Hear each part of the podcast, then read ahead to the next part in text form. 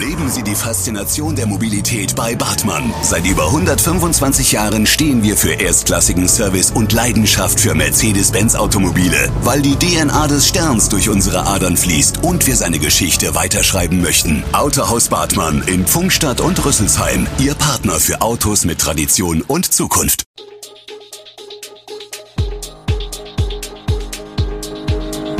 Gude, unser morgendliches News Update. Das Wichtigste aus Südhessen für Sie im Überblick. Guten Morgen aus Darmstadt an diesem 23. Februar.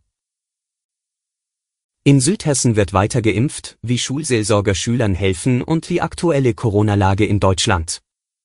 Das und mehr hören Sie heute im Podcast. Inzwischen haben die allermeisten impfwilligen Bürgerinnen und Bürger ihre Boosterspritze gegen das Coronavirus erhalten. Die Zahl der Menschen, die sich spät für eine Erstimpfung erwärmen können, geht unterdessen immer weiter zurück. So stellt sich für die Kommunen die Frage, ob und in welcher Form sie ihre stationären Impfangebote neben niedergelassenen Ärzten und anderen Anlaufpunkten, etwa Apotheken, weiter aufrechterhalten wollen. In Darmstadt wurden insgesamt rund 36.000 Spritzen in zwei Impfambulanzen gesetzt, die im Oktober 2021 in Betrieb gingen. Zuletzt waren es nach Angaben der Stadt noch durchschnittlich 120 Impfwillige pro Tag im Kongresszentrum Darmstadt-Jung und etwa 50 Personen täglich in der Bessunger Straße. Verträge mit den beteiligten Hilfsorganisationen liefen zunächst bis zum 30. April, sagt Sprecher Klaus Honold. Auf die zurückgegangene Nachfrage nach Impfungen reagieren wir mit verkürzten Öffnungszeiten und geringerer Taktung.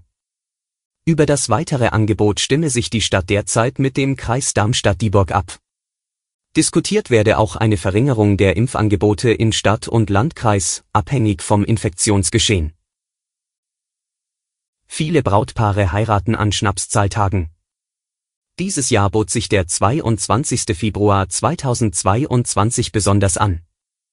Auch in Darmstadt gaben sich an diesem Tag 23 Brautpaare das Jawort. Wir trauen von 10.30 Uhr bis 18.30 Uhr im Hochzeitsturm, hatte Wiebke Krause, stellvertretende Leiterin des Darmstädter Standesamts, bereits im Vorfeld erzählt. Es fanden am Dienstag 14 Trauungen im Hochzeitsturm und 9 im Alten Rathaus statt. Der Tag war heiß begehrt, denn an Schnapszahltagen wird gerne geheiratet. Auch wenn erfahrungsgemäß das Februarwetter nicht die einladendste Jahreszeit zum Heiraten sei, sei der 22. Februar ziemlich schnell ausgebucht gewesen, so die stellvertretende Leiterin des Darmstädter Standesamts. Im Kreis Darmstadt-Dieburg wird es keine kostenlosen Menstruationsartikel an Schulen, Universitäten und öffentlichen Gebäuden geben. Ein entsprechender Antrag von Bündnis 90, die Grünen ist mehrheitlich abgelehnt worden. Im Kreistag Darmstadt-Dieburg erläuterte Susanne Hofmann-Meyer den Antrag ihrer Partei. In den Vorberatungen der hiesigen Ausschüsse sei der Antrag der Grünen aber durchweg abgelehnt worden, und dies mit immer abstruseren Begründungen, zuletzt im Haupt- und Finanzausschuss, Vandalismus, Selbstbedienungsmentalität, viel zu hohe Kosten und Verwaltungsaufwand, über Inhalte sei nicht mehr diskutiert worden, sagte Hofmann-Meyer. Darüber, dass diese Initiative von jungen Frauen ausgehe, für die es selbstverständlich sei, dass Hygieneartikel auf einer Toilette genauso verfügbar sind wie Toilettenpapier, Seife und neuerdings Desinfektionsmittel. Außerdem sei die Menstruation für junge Frauen immer noch ein Tabuthema, es sei immer noch peinlich, im Notfall im Gebäude herumzulaufen und nach einem Tampon oder einer Binde zu fragen. Aber über die von den Grünen angeregte Aufklärungskampagne sei gar nicht erst diskutiert worden.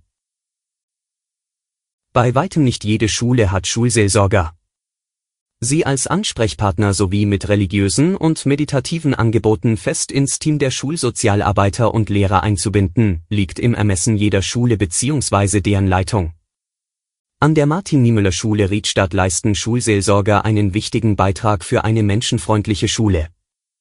Martin Buhl, Leiter der integrativen Gesamtschule mit gut 800 Schülern aus dem Kreis Groß-Gerau, liegt Schulseelsorge am Herzen. Um eine Kultur der Achtsamkeit im System Schule zu verankern, komme der Schulseelsorge eine zentrale Aufgabe zu, weil sie mit ihren Angeboten die vielfältigen Bedürfnisse der Schüler im Blick behalte, sagt er und führt aus, Achtsamkeit ist die größte Prävention. Es gehört zur Schulkultur, auf Schüler zu achten und frühzeitig festzustellen, ob sie sich zurückziehen. Die Lehrkräfte suchten häufig selbst das Gespräch oder geben ihre Beobachtung an die Schulsozialarbeit weiter, die quasi als Clearingstelle dann weitere Maßnahmen anstoße, auch in Vermittlung an die Schulseelsorge. In diesem Sinn sei Schulseelsorge Teil eines multiprofessionellen Teams an der Schule, das sich um das Wohl der Schüler sorge. Weiter keine Entspannung gibt es in der Ukraine-Krise. Die USA und Europa haben mit einem Paket von Strafen auf die jüngste Eskalation Moskaus reagiert. Die Europäische Union beschloss Sanktionen gegen Russland, die bereits an diesem Mittwoch in Kraft treten sollen. Auch die US-Regierung kündigte erste Strafmaßnahmen an und drohte mit weiteren. US-Außenminister Anthony Blinken sagte ein für diesen Donnerstag in Genf geplantes Treffen mit seinem russischen Kollegen Sergei Lavrov ab. Das Weiße Haus schloss ein mögliches Treffen von US-Präsident Joe Biden mit Russlands Präsidenten Wladimir Putin vorerst aus.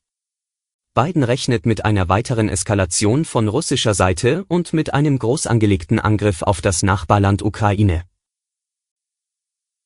Zum Schluss werfen wir noch einen Blick auf die aktuellen Corona-Zahlen. Die bundesweite 7-Tage-Inzidenz ist erneut gesunken. Das Robert Koch Institut gab den Wert am Mittwochmorgen mit 1278,9 an.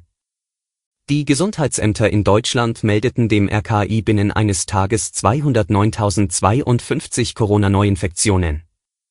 Experten gehen von einer hohen Zahl an Fällen aus, die in den RKI-Daten nicht erfasst sind. Ein Grund sind die begrenzten Kapazitäten etwa von Gesundheitsämtern, oft werden Kontakte nur noch eingeschränkt nachverfolgt. Zudem gibt es nach Einschätzung des Laborverbands ALM inzwischen eine größere Zahl von Menschen, deren Infektion nicht mehr über einen PCR-Test bestätigt wird, diese Infektionen fließen damit nicht in die offiziellen Statistiken ein.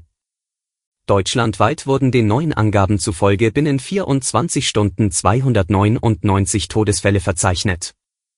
Die Hospitalisierungsinzidenz ist gestiegen und liegt nun bei 6,21. Alle Infos zu diesen Themen und noch viel mehr finden Sie stets aktuell auf echo-online.de. Gute Südhessen ist eine Produktion der VRM von Allgemeiner Zeitung, Wiesbadener Kurier, Echo Online und Mittelhessen.de. Redaktion und Produktion die NewsmanagerInnen der VRM. Ihr erreicht uns per Mail an audio.vrm.de.